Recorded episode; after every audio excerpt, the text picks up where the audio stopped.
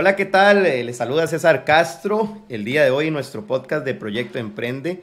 Hoy estoy súper bien, bien acompañado con una persona que realmente eh, me inspira mucho, una persona que ya tenemos varios años de compartir proyectos, sueños, metas, objetivos, buenos momentos, malos momentos, pero en fin, creo que es eh, una persona la cual, de esas que siempre me gusta, sabes, conversar, siempre que hablamos eh, siempre le digo al final de toda conversación, mira, hoy me llevo esto de vos, siempre me voy retado.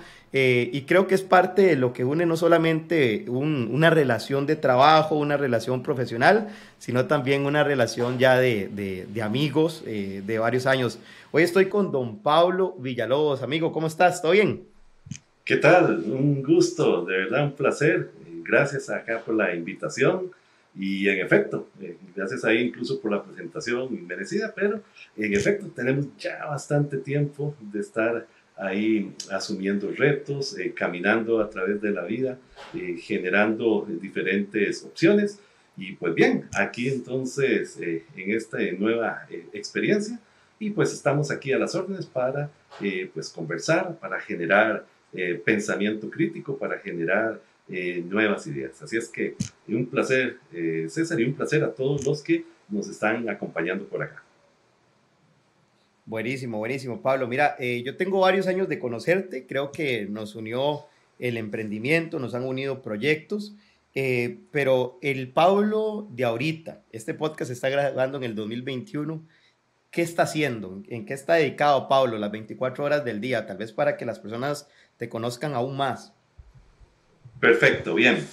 Eh, bueno, tal vez para dar un, contexto general muy rápido, eh, vengo del mundo de la tecnología, he estado durante eh, más de 30 años en lo que es gestión de proyectos, gestión de servicios, he podido compartir con diferentes ámbitos, con diferentes organizaciones y personas, pues experiencias en lo que es la generación de valor, en lo que es la generación de servicios, en lo que es em, el logro de objetivos por medio de proyectos. Y dentro de esa evolución que como persona y como profesional, pues todos debemos de ir eh, buscando, en estos momentos estoy eh, dedicando eh, mi esfuerzo, mi contribución en generar un legado por medio de difundir buenas prácticas, por medio de difundir eh, eh, en capacitaciones a través de eh, empresas como por ejemplo el MAPO, por ejemplo ATI, pues una serie de cursos, de compartir ejercicios académicos con empresas, con grupos abiertos de estudiantes. también me estoy dedicando a lo que es asesorías, a lo que es eh, brindar eh, la ejecución propiamente del campo de proyectos, pero ante todo, eh, en ese momento, como poniendo un, un hito de, mi vida, estoy buscando generar debate, generar confrontación de ideas en el sentido de que el mundo se está tornando se ha tornado mucho en que eh, las opiniones están muy eh, radicalizadas o muy segmentadas, o A o B, o uno o C. Binario. Exactamente, en forma binaria. Eh, herramientas como por ejemplo las redes sociales que le permiten a uno like o no like, que le permiten, por ejemplo, en Twitter una cantidad limitada de, de caracteres. Y entonces siento, percibo que se ha perdido esa capacidad de compartir ideas, de debatir, de ver que las cosas no son eh, binarias, sino que hay una serie de matices, una serie de contrapuestas que se pueden analizar y que entonces siempre el mundo ha evolucionado a raíz de ese contraste. El conocimiento se genera a raíz de esa dialéctica. Entonces, eh, justamente, para ya responder concretamente, estoy eh, buscando eh, proponer e incentivar el no aceptar las cosas así como se dicen, sino el eh, analizarlas, el hacer crítica, hacer pensamiento al respecto y así ir generando conocimiento. Claro, claro, buenísimo, buenísimo, Pablo.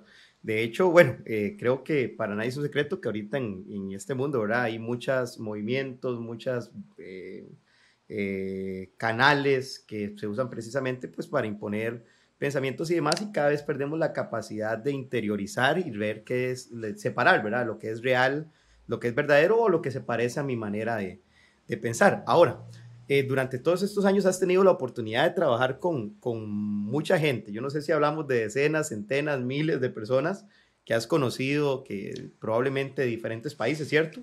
Este, de diferentes lugares, con diferentes eh, formas de pensar. Y dentro del campo en el cual te, te desenvuelves, siempre es importante tener una, una mente abierta, comprender la forma de pensar de, de las personas, ¿no?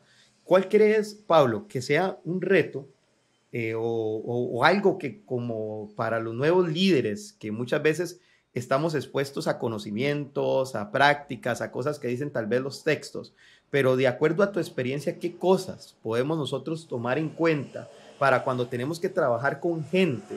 realmente pues estar abiertos a entender su contexto y no pues estar demarcados. Así es que se hacen las cosas porque di, bueno, dependiendo de la cultura, no sé, claramente un colombiano piensa diferente, tal vez un costarricense o la manera que ve el mundo un estadounidense, un mexicano.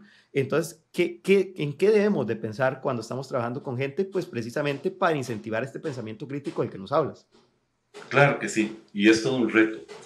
Primero, para poder eh, liderar, para poder guiar, para poder eh, crear ese, ese pensamiento eh, crítico, lo primero es hacer conciencia de que no todo lo que nos dicen, no todo lo que se eh, da como real, como cierto, lo es, sino que eh, todo lo que uno va escuchando, lo que va aprendiendo, debe estar en, un continuo, en una continua, continua reevaluación.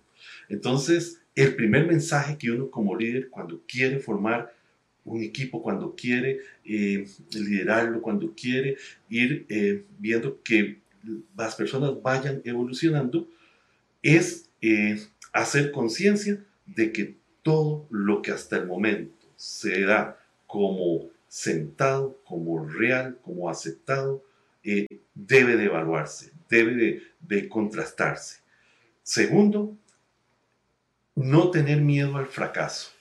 Cuando uno comienza a proponer ideas diferentes, cuando uno comienza a eh, eh, mostrar opiniones que van contrarias a lo que está normalmente como establecido o aceptado, usualmente va a haber una resistencia, va a haber una reacción y entonces muchos podrán, eh, entonces buscarán en una manera simple ubicarte y decir, ah, porque usted dio esta opinión, entonces ya usted es de este grupo, usted es de este tipo de cultura, usted es de este tipo de pensamiento, y ya lo, lo encajonan y ya por defecto tiene toda una serie de, personas en contra, ya toda una serie de personas que lo van a, cuestionar. Entonces, eh, debemos de tener, eh, de desarrollar como segundo punto esa, eh, esa apertura, ese no tener miedo a que nos critiquen, y poder así eh, expresar y poder así eh, defender. Y tercero, para hacerlo puntual, en tercer punto, tratar de no, eh, de no tener, de, de, no tener miedo, igual, no, no ser temeroso de ir cambiando nuestras posiciones.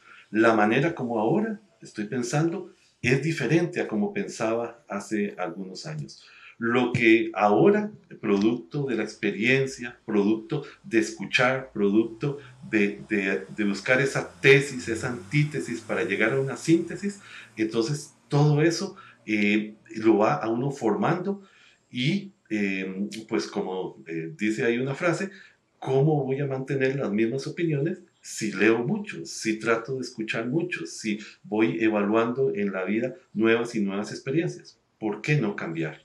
Entonces, ese es otro punto importante que como líder uno tiene que eh, ir despejando esos temores, esa resistencia, para que las personas analicen, aporten, eh, vean los diferentes puntos y en conjunto, ¿verdad? no es un ganar-perder, sino en conjunto crear nuevos conocimientos, nuevas alternativas.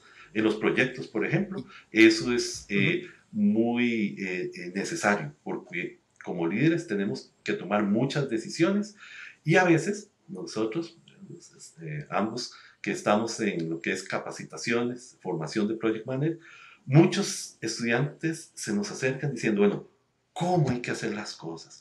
¿Cómo hay que administrar este proyecto? ¿Qué es lo que dice el PMI? Entonces esto es lo que siempre tengo que hacer. Ah, los proyectos son o predictivo o adaptativo, o como lo indica acá esta norma, o como la, el Agile lo hace, buscando esa, esa simplicidad. Y ahí es donde debemos de romper y decir, no, el mundo no es así, los proyectos no son así. Pablo, y es, que es súper interesante lo, lo, siguiente, ahora que, que, conversabas pues de todo esto, eh, recuerdo pues eh, que desde los inicios de capacitación en gestión de proyectos, eh, recuerdo tal vez, no sé, hace unos ocho años atrás, y la gente andaba buscando en las organizaciones grandes como el step by step, el paso a paso, ¿verdad? ¿Qué es lo que me dice? ¿Cuál es la fórmula para que los proyectos sean, sean exitosos, ¿verdad? Eh, hay como esa, como esa búsqueda humana por decir, que alguien me diga, ¿no? Que alguien me diga cómo es el asunto. Y, y, y si analizamos a nivel de los proyectos, sí, la manera en que se gestionan proyectos ha cambiado, o sea, no, no se están gestionando proyectos actualmente como se gestionaban hace 15 años, eh, que no sé si recuerdas que era el famoso waterfall predictivo así, tal cual eh, como raíz, pero resulta que eh, los usuarios actuales, el mundo actual, la tecnología, en fin, todo lo que ha venido, esos factores a cambiar el mundo actual, ha hecho que la manera en que se gestionen proyectos cambien y cada vez estamos en un ambiente más buca, ¿verdad? Más volátil, más incierto, un ambiente con mayor complejidad, más ambiguo. Y aquí es donde tenemos que tener pensamiento crítico. Muy bien, hay, hay conocimientos, hay cosas que se dicen, pero hay que tener esa, esa capacidad, y concuerdo contigo, de poder decir, bueno, esto es lo que funciona, esto es lo que, lo que, lo que sirve para mis pensamientos, para la organización, para mi vida, en fin, para, para todo. Entonces hay que estar atentos a eso. Yo, yo siempre hago un análisis y, y aprovecho para, para compartirte también una frase hago un análisis, yo tengo eh, en mi casa eh, chicos, eh, tengo una, una, bebé de 3 años, un chico de 5 años y tengo una chica que tiene actualmente 14 años. Y yo me pongo a imaginar cuando yo veo sus comportamientos, la manera en que piensa, eh, su mundo, que es diferente evidentemente a la manera en que piensa eh, César y que piensa su mamá. Digo, mira, ¿cómo será el momento? ¿Cómo serán los proyectos? Empatándolo, ¿verdad? Con este, este hilo conductor que tenemos de los proyectos. ¿Cómo serán los proyectos cuando, esos, cuando ellas sean los usuarios o los clientes? Evidentemente va a ser muy diferente porque son usuarios eh, diferentes. Entonces, cuando trabajamos con gente, siempre es importante tener eh, esa, esa visualización, ¿verdad? Porque tal vez para lo que mí, eh, para lo que nosotros decimos es correcto, es cierto, probablemente para ellos no necesariamente sea su verdad o sea su realidad. Y a veces hay que estar abiertos a comprender. Eso es algo que las nuevas generaciones me ha dejado mucho. No sé si has tenido la oportunidad de pensar en eso, Pablo, de, de, pensar en cómo piensan las nuevas generaciones y, pues bueno, cómo va a impactar esto el mundo de los proyectos, ¿no? Definitivamente. Mm, las nuevas generaciones... Eh, nacieron, ¿verdad? Están en un, eh, ya eh, nacieron enmarcadas dentro de un mundo digital, dentro de un mundo donde eh, el conocimiento se busca sintetizar, donde hay muchos mensajes cortos, mucho mensaje destinado más a la forma que al fondo como tal, en donde se le presenta una frasecita y ya entonces se convierte en, ese, en ese mantra, en esa guía para tomar todas sus decisiones.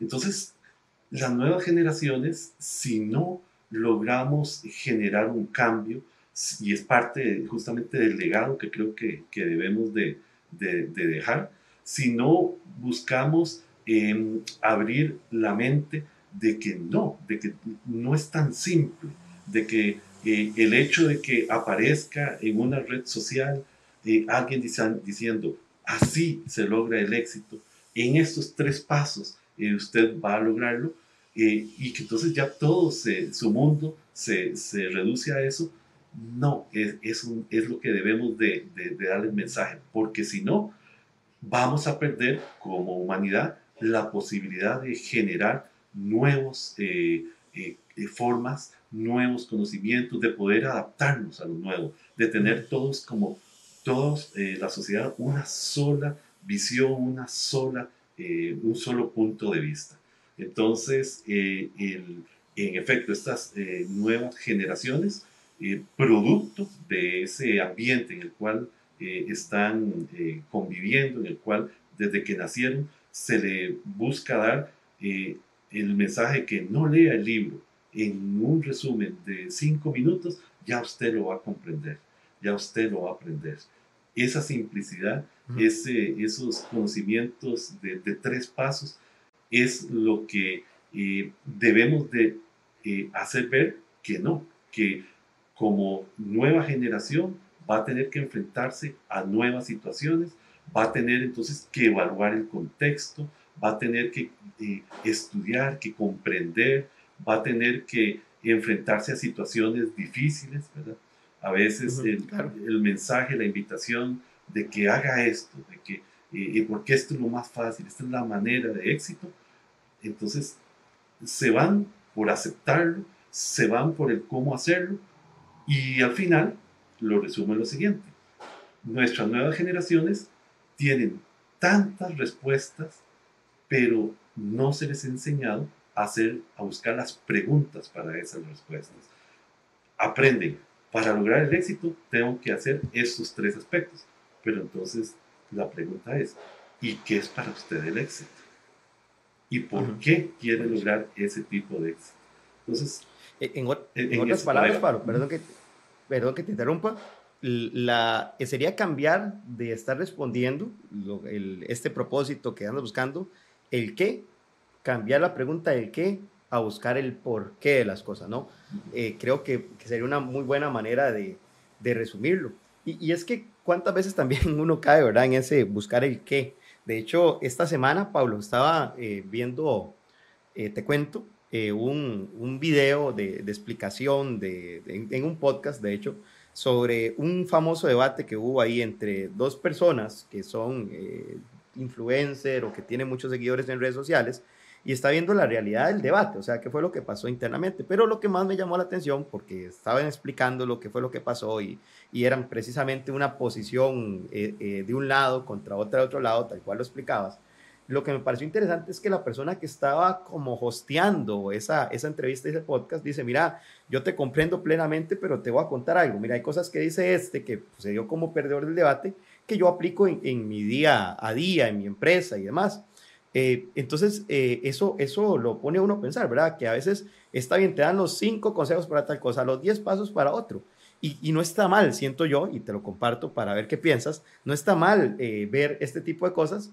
Lo que hay que meterle pensamiento crítico, bueno, que esas diez cosas realmente aplican para mi vida, para mi estilo de vida, para mi empresa, que yo creo que es ahí donde muchas veces está el medio del asunto, ¿verdad? Son los 10 caminos para tal y tal aspecto.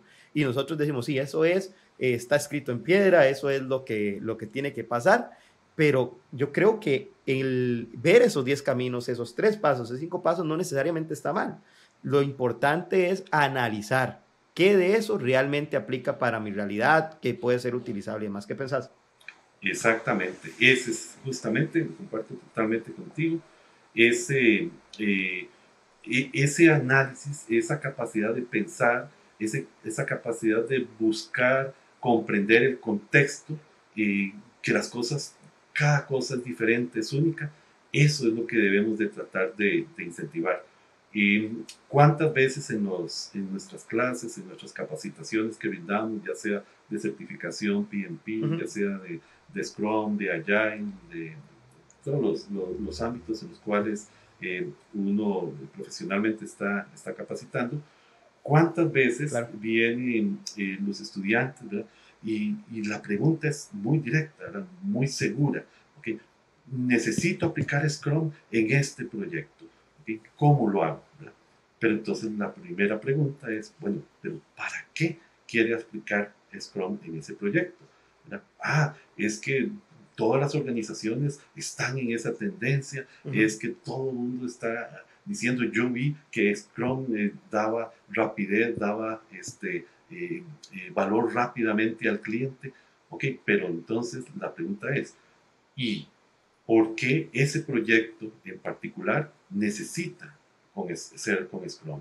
Existe toda una serie de opciones y no necesariamente predictivo.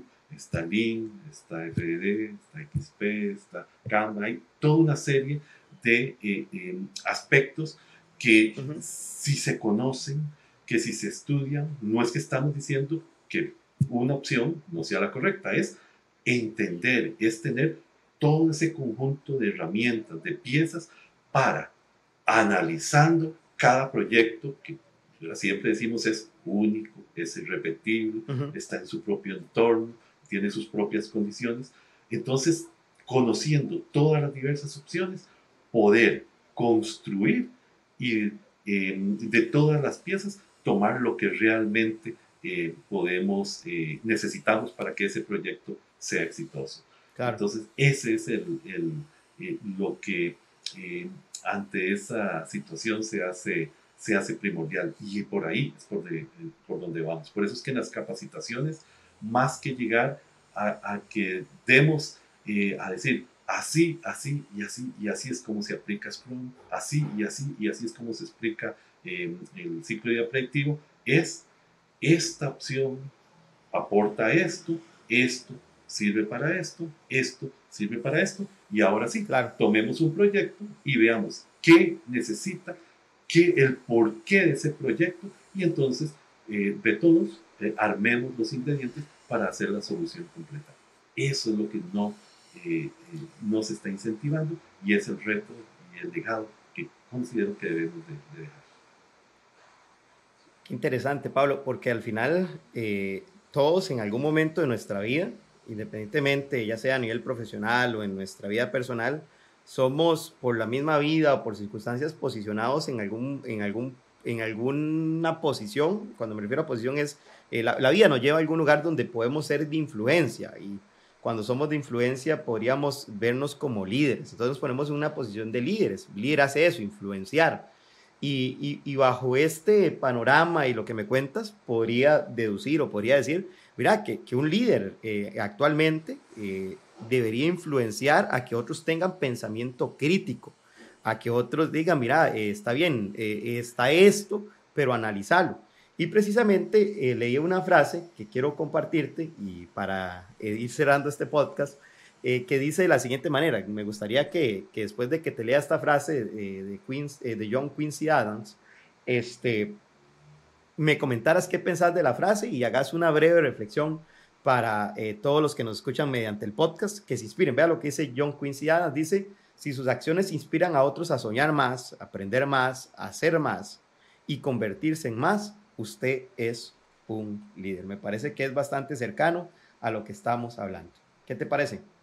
Sí, es una frase eh, muy inspiradora, una frase eh, que busca delinear al líder como una persona que con su ejemplo eh, apoya a los demás a crecer, apoya a los demás a, soñar. Y es, es, una frase, insisto, inspiradora, eh, más eh, eh, no necesariamente define en su totalidad, digamos, lo que es un líder. Está bien, se inspira, está bien, se motiva, está bien, se apoya que las personas tengan sueños, pero también hay que complementarlo con el hecho de que hay que actuar, con el hecho de que para lograr ese sueño con inspiración, con motivación. Está bien, eh, eh, es un, eh, es un combustible, pero ese combustible, si no se acompaña de acciones, si no se acompaña de sentarse a pensar, a determinar el por qué, el para qué, el, el, el valor que realmente se va a obtener y el saber que al tomar acciones, así, en forma consciente, no, no a ciegas, no siguiendo una receta, sino en forma consciente, va uno a equivocarse, va uno a fracasar, va uno a cometer errores. Esa es la parte que ah, muchas veces en todas esas frases, que insisto, es muy valiosa, pero que eh, se, no se le dice esa otra parte. Y entonces muchas personas optimistamente hacen sueños, se cargan de motivación, pero cuando ya viene la realidad de ejecutarlas, no están preparadas, no están conscientes, no saben que cuesta, no saben que va a haber que equivocarse, no saben que va a haber que fracasar, le tienen miedo al fracaso y queda a la mitad en el logro de ese sueño. Entonces, está bien, genial, comparto contigo, que es muy valiosa, más eh, hace falta el narrar la otra parte de la historia, el complementarlo con eh, la acción, con el pensamiento, para darle sustento, para sustentarlo y hacerlo realidad. Podríamos decir que la inspiración sin acción no trae resultados. Es correcto. Donde esa acción, permítanme, donde esa acción implica no necesariamente ¿verdad? estar las 24 horas ejecutando cosas, ocupado, sino hay que darse el espacio de no ocupación para pensar, reflexionar y em, analizar bien la situación. Buenísimo, buenísimo, buenísimo. Me encanta eso. Pablo, eh, dos cositas quiero pedirle antes de, finalizar.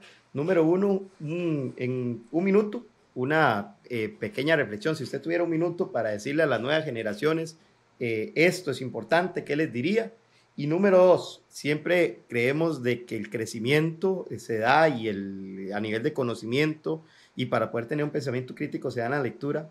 ¿Qué libro, qué lectura, qué artículo, qué mensaje le recomendarías a la gente que nos escucha para esta semana? Así que eh, una pequeña reflexión de un minuto y nos compartes ahí algo para aprender, para crecer, que creas importante. ¿Te parece? Claro que sí, con todo gusto. Bueno, entonces el mensaje eh, a las nuevas generaciones es, eh, como nueva generación se tiene toda una serie de opciones, de herramientas, de tecnología, toda una serie de caminos, de, alternativas. Entonces, como nueva generación, el reto es no eh, perderse en ese ruido que todas esas alternativas dan, sino leer, analizar, determinar qué es realmente lo esencial en la vida, cuáles son los problemas que realmente el mundo en este momento tiene saber que hay tanto ruido que nos, nos ocultan, nos ponen una niebla para realmente terminar esos grandes eh, problemas y teniendo conciencia de eso, ahora sí, usar todas esas opciones, toda esa energía que tienen, todas esas alternativas para em, enfocarse en atacar, en resolver, en generar pensamiento con esos grandes problemas. Al final, la vida es corta, al final, la vida finaliza, y en ese momento lo que debemos pensar es no lo que tuvimos, no lo que definimos como un éxito material, sino realmente cuál es el legado, lo que contribuimos para que el mundo en el futuro siga creciendo. Y, el ruido que hay ahorita en redes sociales, en toda esa eh, lluvia de información que hay, nos hace perder ese objetivo. Entonces, que no pierdan ese, ese faro, ese foco. Y luego, con respecto a, a, un libro, digamos, en, en particular, bueno, y dentro de esta... Porque, sé que te gusta leer mucho, entonces probablemente tengas muchos libros en la mente. Ok, perfecto. Más bien voy compartiendo el, el libro, digamos, que, que actualmente estoy este, eh, leyendo. Es eh, un libro justamente muy enfocado en la parte de del ámbito en el cual estamos desarrollando. Es un libro acerca de cómo em, el pensamiento puede ser este, eh, algo dinámico, puede ser algo que constantemente se va creando, que necesitamos tener eh, conciencia de todas las diversas opciones, no solo lo que se considera correcto y bueno, sino también del pensamiento de lo que tal vez no se considera correcto, para conocerlo, para entender todas las diversas opciones. Entonces estoy, de hecho, repasando un libro de Nicolás Maquiavelo, que se llama El Príncipe, que justamente hace muchas, es muy antiguo, pero que en este momento pareciera que está tomando, cuando uno lo lee y lo adecua al momento actual, es tanto de lo que se está sucediendo, es tanto de lo que está eh, pasando y que entonces nos ayuda a entender, sin aseverar que lo que diga ahí, la insisto, es lo que se debe hacer, pero sí nos da entendimiento. Entonces es, es eh, el príncipe, señor. Buenísimo, buenísimo. Ahí, ahí nos queda libro súper conocido y creo que, que, bueno, ahí a todos los que tengan el gusto de, de tomar la recomendación de Pablo, pues adelante. Pablo, eh, agradecerte por estar el día de hoy acá.